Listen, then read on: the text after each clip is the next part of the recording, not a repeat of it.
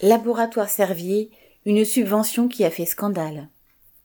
Le 23 mars, la presse a révélé que les laboratoires Servier allaient toucher une subvention de 800 000 euros dans le cadre du plan France Relance. Le gouvernement prétend ainsi aider le pays à garantir sa souveraineté pharmaceutique et son indépendance en cas de crise sanitaire, alors qu'il ne cherche qu'à arroser les entreprises d'argent public sans contrepartie aucune.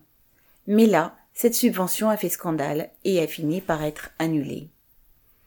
Il y a un an tout juste, le 29 mars 2021, Servier était condamné, au terme d'un combat de 14 ans, à 2,7 millions d'euros d'amende pour tromperie aggravée et homicides et blessures involontaires dans le scandale sanitaire du Mediator. Dès 1998, en effet, l'Agence française du médicament avait été alertée sur les risques de ce médicament. Servier le savait, et pourtant ce produit, retiré du marché en 2009, continuait d'être prescrit comme coupe-fin et est responsable de la mort de plus de 2000 personnes. La médecin Irène Frachon a commencé le combat contre le Mediator en 2007 quand elle a observé que les patients sous Mediator étaient atteints de déficience cardiaque grave. Elle s'est alors heurtée aussi bien à Servier qu'aux autorités sanitaires, plus promptes à soutenir un grand patron qu'à veiller à la santé des patients. Servier, servi par une armada d'avocats, a tenté pendant des années d'éluder ses responsabilités.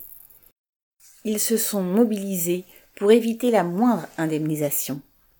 La direction de l'entreprise a d'ailleurs fait appel de la condamnation de 2021. L'annonce de cette subvention a déclenché la colère d'Irène Frachon, qui, au nom des victimes, a déclaré, ouvrez les guillemets, c'est un scandale qui me fait trembler de rage et surtout qui est une insulte aux victimes du Mediator. Ce serait risible si ce n'était pas simplement inquiétant et si ça ne témoignait pas d'une indifférence cynique totale aux enjeux de santé publique, fermez.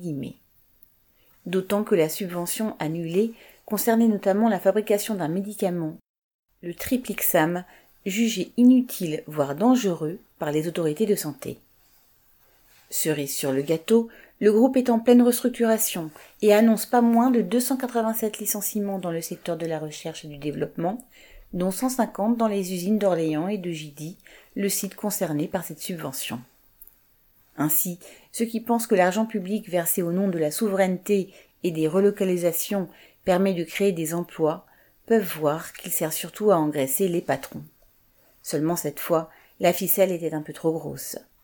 Pour autant, Servier va continuer sa production de médicaments, y compris ceux jugés inutiles ou dangereux, sans que l'État réagisse. Aline Urbain.